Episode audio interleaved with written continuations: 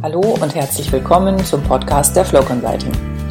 Ich bin Annelie Gabriel und gemeinsam mit meinen Kolleginnen und Kollegen informiere ich Sie hier regelmäßig über aktuelle Trends, nützliche Tools und interessante Thesen rund um die Themen Change Management, Leadership und HR.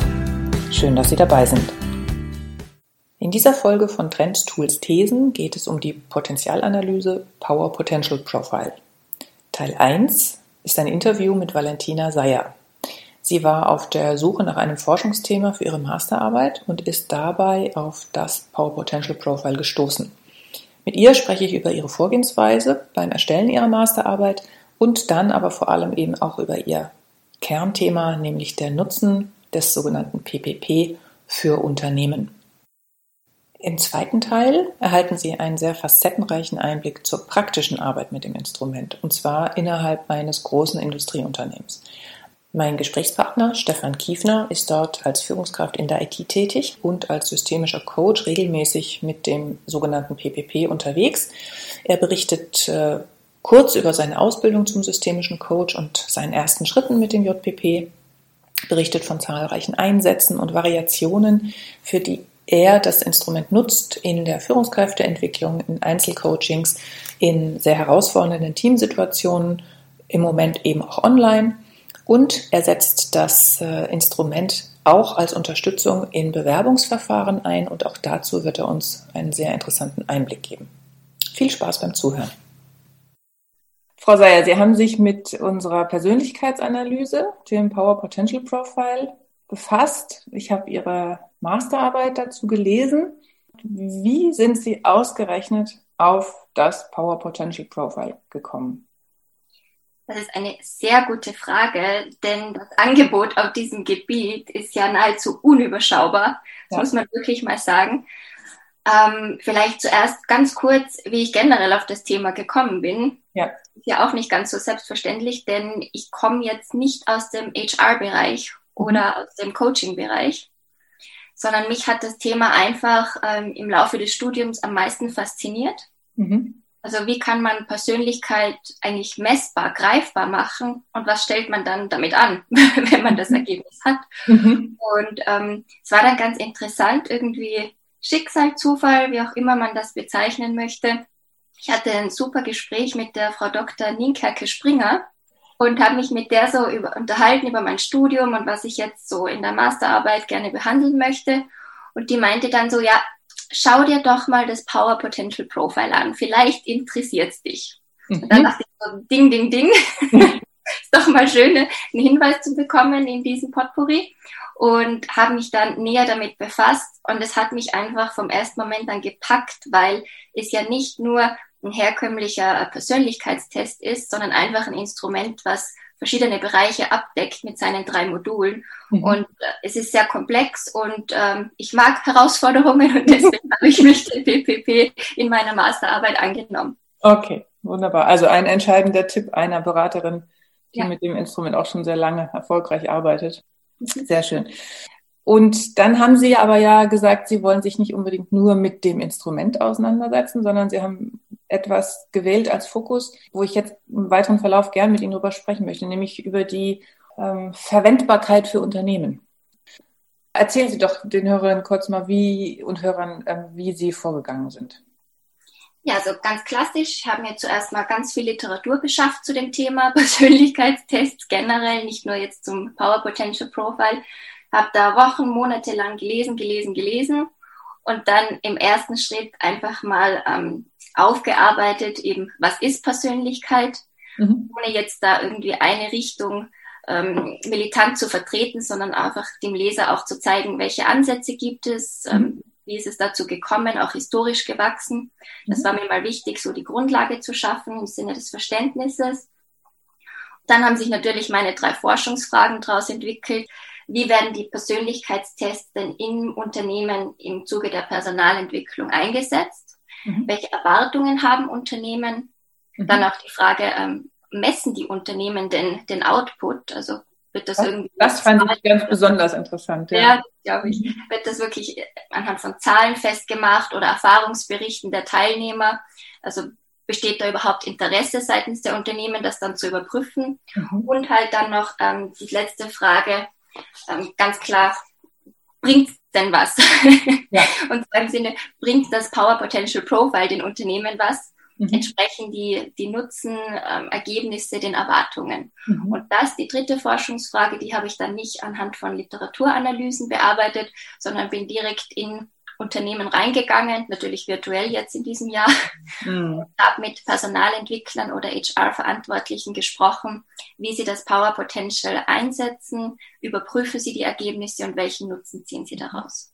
Was sind denn so die, die unterschiedlichen Momente in Unternehmen, wo die anfangen zu überlegen, setzen sie überhaupt solche Persönlichkeitsinstrumente ein? Grundsätzlich muss man dabei unterscheiden, wie groß das Unternehmen ist, mhm. wie strukturiert, wie viele Mitarbeiter haben die. Das ist mir in den Interviews ganz deutlich aufgefallen, dass es da schon Unterschiede gibt. Mhm. Es gibt Unternehmen, die haben da wirklich Programme, wo mhm. sie äh, potenzielle Führungskräfte, Nachwuchsführungskräfte durch das Programm durchlaufen lassen und dann ein Teil davon ist eben das Power Potential Profile oder ein anderer Test. Mhm. Und dann gibt es aber auch kleinere Unternehmen, die wirklich individuell mit den Mitarbeitern sprechen. Ähm, hast du da ein Bedürfnis oder einen Wunsch danach? Wie können wir dich unterstützen? Würdest du das gerne machen? Aber es gibt auch Mitarbeiter, die von Kollegen oder anderen Leuten davon gehört haben und dann proaktiv an die äh, Personalverantwortlichen herantreten und sagen, hm, ich würde das gerne machen, äh, würden Sie das genehmigen? Mhm. Ja, okay. Haben Sie irgendwas rausgekriegt, warum die Unternehmen sich ausgerechnet für den, ich nehme jetzt die Abkürzung PPP mal entschieden hatten?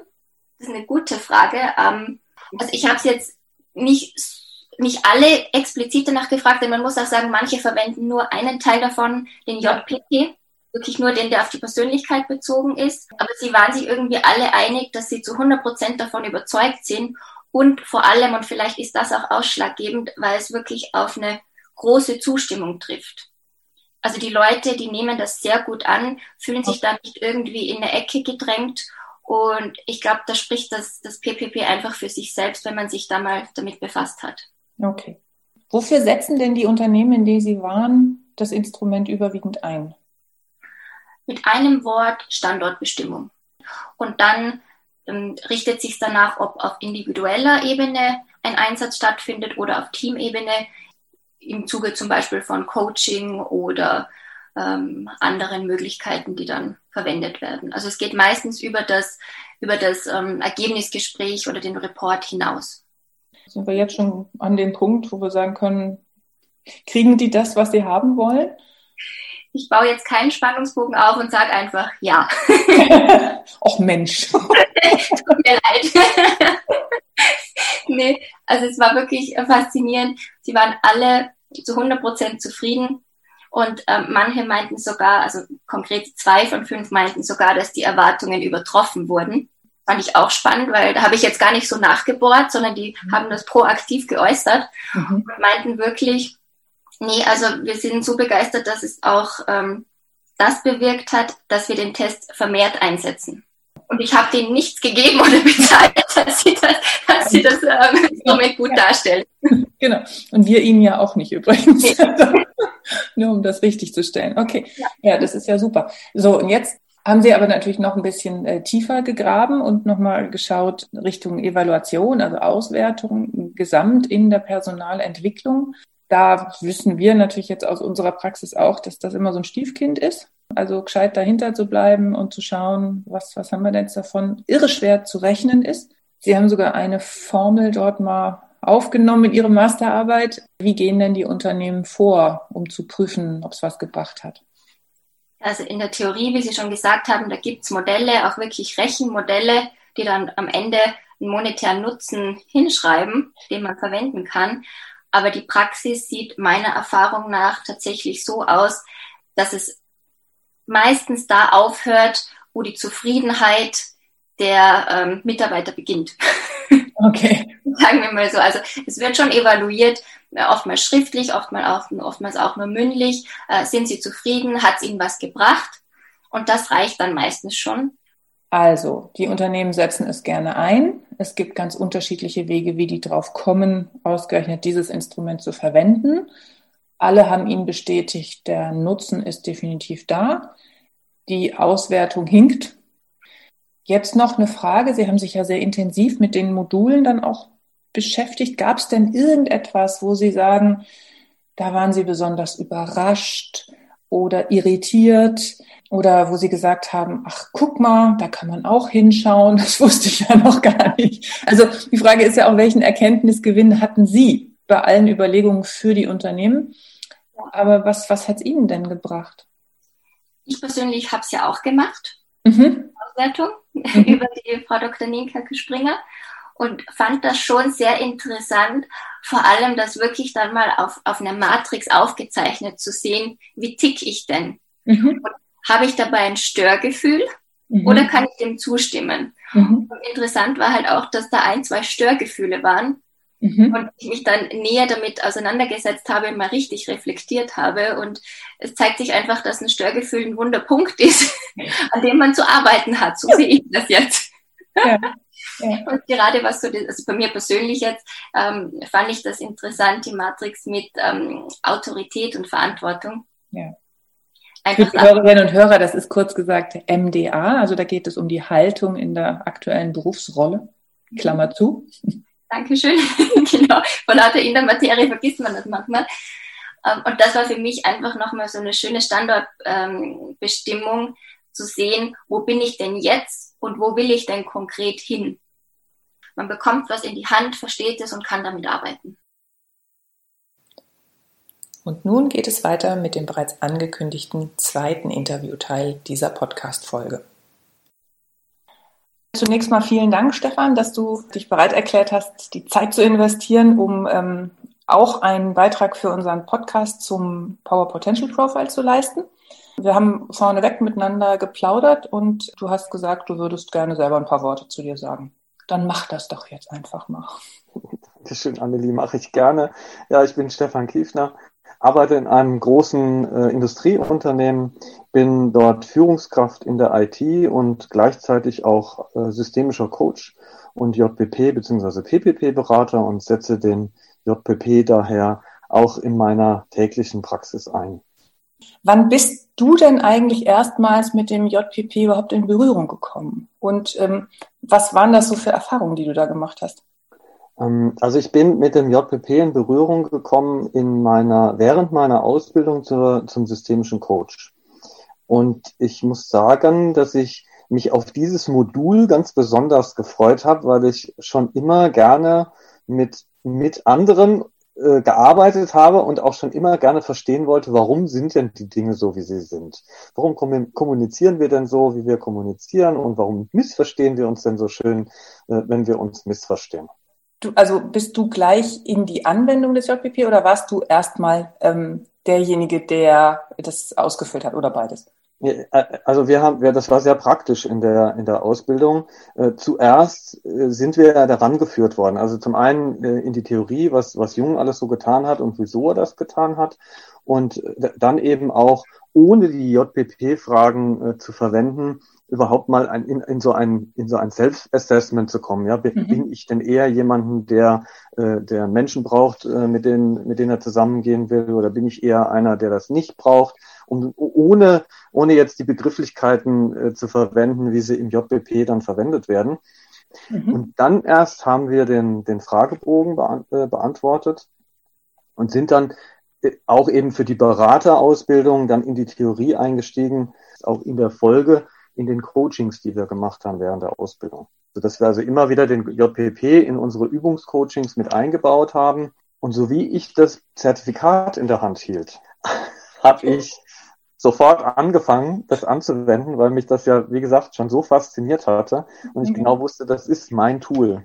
Ja, ja, okay. und dann habe ich ganz viel, dann habe ich ganz viel privat geübt, äh, wo ich so, wo ich so auf Freunde und Bekannte zugegangen bin und äh, dann die, die auch schon vorbereitet hatte, ja, gesagt hat, ich komme da irgendwann, mhm. die sich dann auch gerne bereit erklärt haben, da mitzumachen. Und so habe ich dann äh, auch meine Workshops aufgebaut, äh, indem ich da eben vorher privat habe lernen können, bevor ich es dann professionell auch in der Firma habe anwenden wollen.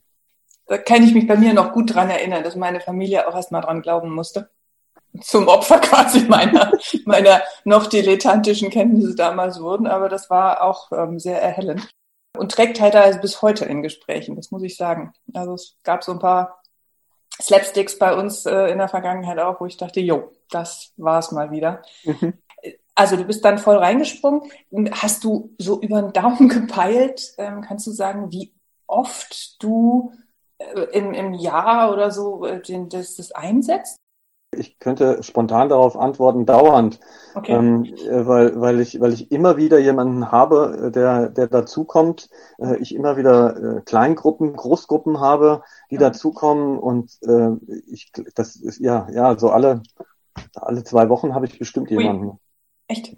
Ja, ja, das sind, also ich mache das sehr, sehr regelmäßig. Mhm. Ja, und, und auch, auch in Rehearsals dann. Also wenn ich, wenn ich äh, in, in der Firma jemanden hatte, der schon mal mit dem JPP da war und der jetzt, äh, der dann äh, wieder mal zu mir kommt, ne, und es gibt irgendein Gesprächsthema und man stellt dann fest, okay, da, da passt jetzt die MDA dazu. Mhm. Ja, wir reden mal über Haltung.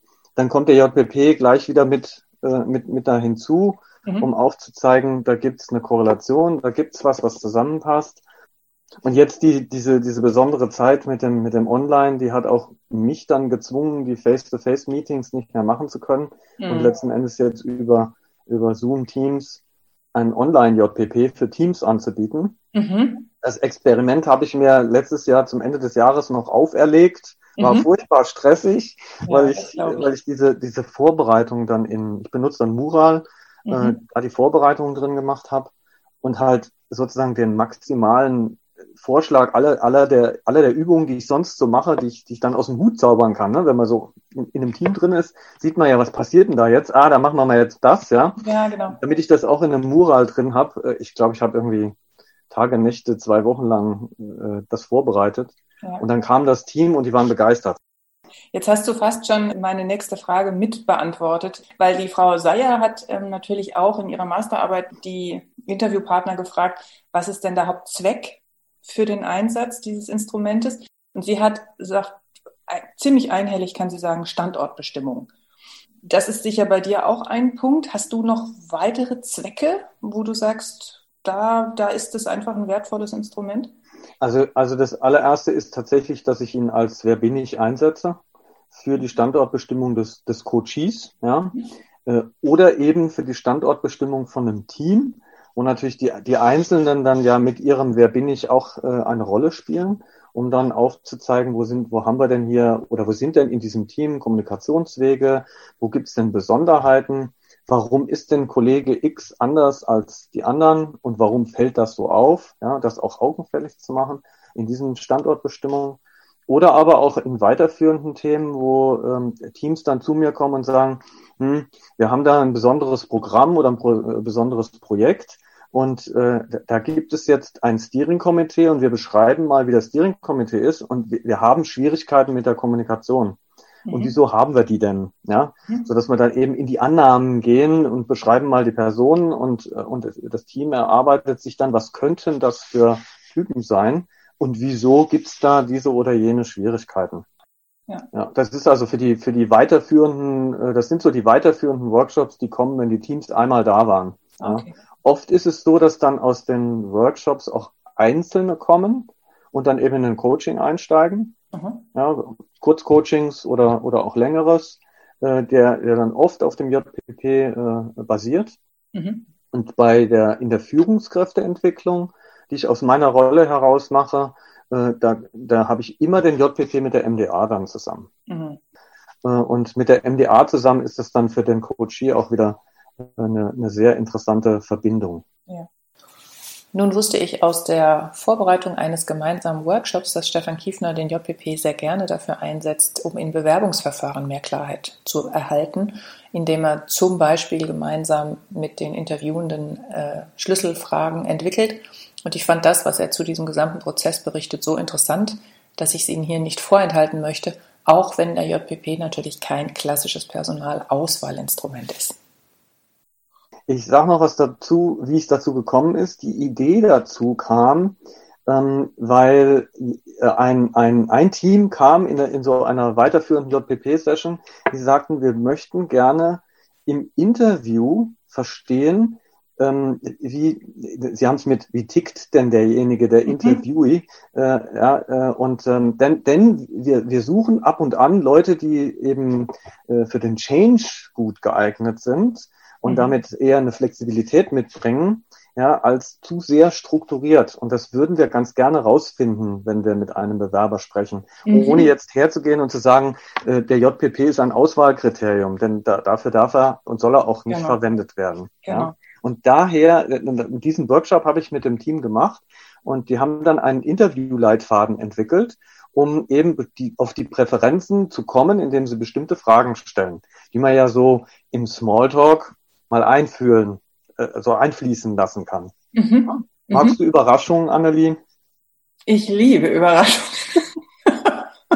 Ja, Außer wenn so. sie mit Technik zusammenhängen. Wenn Technik mich überrascht, dann finde ich das wenig spaßig. Aber mhm. ansonsten liebe ich sie. Mhm. So, und so weiter und so weiter. Ja? Mhm. Und daher kam dann die Idee äh, zu sagen, okay, wenn, wenn ich das tun kann, dann kann ich doch das auch umkehren und, und äh, in meiner Ausschreibung die, diejenigen Präferenzen herausstellen, die das Team braucht für die nächste Aufgabe oder um den nächsten Level zu erreichen. Denn das Team ist bekannt, ja, im Sinne von, äh, welche Präferenzen sind dort und auch die Aufgaben sind bekannt. Mhm. Ergo kann ich auch hergehen und äh, mein, äh, meine Ausschreibung spezifizieren und eben bestimmte Teaser-Fragen mit, mit aufnehmen, äh, wie jetzt zum Beispiel, was ist der Wert für die Entwicklung von Mitarbeitern für Sie? Ja? Mhm. mhm. Äh, um, um eben genau solche Dinge anzutriggern. Mhm. Und außerdem war es mir ein Anliegen, meine Führungskräfte äh, die jetzt in meinem, in, in meiner unmittelbaren, in meinem unmittelbaren Bereich, als auch eben in der Peripherie sind, die ja immer wieder mit so Themen kommen, wie führe ich denn effektiv ein Interview durch, mhm. ähm, dahin zu bringen, dass wir eine Ausbildungsmöglichkeit haben, zu sagen, okay, wir kennen den JPP vom Team, wir, wir wissen, was wir hier brauchen und warum wir das brauchen, ja, diskutieren darüber und jetzt schreiben wir zusammen oder einer von euch schreibt das an, äh, schreibt die Stellen äh, die die das, die Ausschreibung, mhm. um eben genau diese Teaser-Fragen äh, zu entwickeln. Also das ist der Kern, den wir dann entwickeln. Mhm. Der, ich sag mal, das andere ist so dieser Standard und dann braucht man jemanden, der an diesem Standort und so weiter. Ja, das ja, kann man ja, kopieren. Genau. Aber die Teaser-Fragen, die kann man nicht kopieren. Die sind spezifisch. Und diese Ausbildungsmöglichkeit dann eben zu verwenden und die Teamleiter dahin zu führen, bei der Auswertung der eingegangenen Anschreiben zu gucken, haben denn die Bewerber diese Fragen auch beantwortet? Und wenn ja, wie? Mhm. Und wenn sie sie nicht beantwortet haben, was haben sie denn dann noch geschrieben? Mhm. Um, um zu gucken, was steht denn da zwischen den Zeilen oder was steht zwischen den Zeilen nicht? Äh, um für das Interview eine Vorbereitung zu haben, welche Fragen stelle ich denn jetzt noch, mhm. weil ja möglicherweise etwas nicht beantwortet wurde oder weil ich eine Bestätigung haben möchte. Ja? Und so eine Vorbereitung auf den Kandidaten allein vom, vom Anschreiben her schon für das Interview habe. Ja, klingt nach viel Aufwand, ist es auch. Und äh, ich, ich, kann, ich kann dazu auch nur sagen, dieser Aufwand ist notwendig. Und Denn, lohnt sich auch? Und also, lohnt sich auch, ja, ist notwendig und lohnt sich auch, denn äh, wenn man das so macht, dann, dann, äh, dann, dann, dann, dann werden Prioritäten vergeben. Und zwar Prioritäten vergeben für, so, wie die Anschreiben äh, geschrieben sind und beantwortet wurden. Mhm. Und äh, hast du oder hat, habt ihr schon mal irgendwann komplett daneben gelegen mit euren Vermutungen? Also du, äh, angenommen, ihr habt jemanden eingestellt und dann habt ihr eine Vermutung ähm, aufgrund seiner Antworten im Interview. Ähm, und dann macht er oder sie den JPP. Gab es da schon mal äh, böse Überraschungen in Anführungsstrichen? Na, eine böse Überraschung haben wir nicht gehabt. Ähm, äh, eher einen Augenöffner, wo tatsächlich dann die Führungskraft eingestellt worden ist und ähm, äh, der, der JPP dann gemacht worden ist und wo wir dachten, oh, das haben wir so nicht gesehen. Okay. Äh, ja, und wo ich, wo ich, wo ich mal sage, typische Vielfalt des JBP-Reports auf Seite 14. Mhm. Eine Präferenz taucht eben auf, ja, aber die anderen nicht. Mhm. Und die lassen sich im Gespräch auch nicht so leicht rausfinden oder ließen sich in diesem Falle nicht rausfinden, ja, sodass dann äh, gesagt wurde, ja, also wird mit großer Wahrscheinlichkeit das oder das sein. War es allerdings nicht. Ja. Trotzdem interessant, ähm, keine, keine böse, keine, keine böse Überraschung, auch kein Aufwachen, sondern wirklich interessant, mhm. ähm, weil für das Team dann jetzt die Möglichkeit besteht, sowohl die eine als auch die andere Seite dieses Menschen nutzen zu können, positiv, ja. im positiven Sinne. Ja. Und jetzt mache ich mal das, äh, das Credo am Schluss. Wir wollen ja wirklich nicht gucken, dass wir Leute da in Schubladen stecken und da bleiben sie drin, sondern es geht ja eben bewusst um diese Vielfalt der Persönlichkeit, um die Facetten, um den Facettenreichtum. Genau. Und, ähm, das ist ja wirklich eine sehr ähm, ja, spannend im wahrsten Sinne des Wortes, äh, sich mhm. so ranzurobben an so eine an so eine Persönlichkeit, die man so gar nicht kennt, ähm, fand ich einen, einen super interessanten Ansatz. Mhm und war jetzt tatsächlich ganz neugierig, nochmal mehr dafür, mehr dazu von dir zu hören auch. Ähm, Gibt es jetzt noch irgendwas, wo du sagst, das ist mir aber in meiner Praxis auch noch aufgefallen? Ähm, oder irgendeine Frage, wo du sagst, die hättest du gern noch beantwortet, ich habe sie aber nicht gestellt? Also ich, äh, ich möchte mal, ich möchte zum JPP und auch zur MDA was sagen, weil ich die ja, ich die ja sehr gerne äh, im Rahmen des PPPs auch anwende. Ähm, mein Lohn ist immer der, wenn das Strahlen in den Augen der Menschen, die das mit mir machen, auftaucht. Ja, ja wenn ich sehe, okay, jetzt ist es verstanden. Das ist, das ist die Erkenntnis des heutigen Tages. Ja. Mhm. Und da, da muss ich sagen, sind die, sind die beiden Tools einfach, die sind klasse. Also in dieser, in dieser meiner Praxis sind die wirklich klasse. Und jetzt könnte ich wenn ich dich nicht sowieso kennen würde mit deinen Präferenzen aufgrund dieses Satzes, das Strahlen in den Augen ist dein Lohn, auf deine Präferenzen schließen. Aber das lassen wir an dieser Stelle jetzt einfach. Es ist schön, wo du das eben gesagt hast, da fiel mir folgender Satz ein, den ich gerne in, in, in meinen Workshops benutze und auch in den Einzelcoachings. Mhm. Jeder zeigt zu jeder Zeit seine Präferenzen. Wir können sie nicht verstecken. In diesem Sinne wünsche ich Ihnen, liebe Hörerinnen und Hörer, dass Sie sich treu bleiben, bleiben Sie uns treu und herzlichen Dank, dass Sie auch dieser Folge unseres Podcasts wieder gelauscht haben. Bis bald.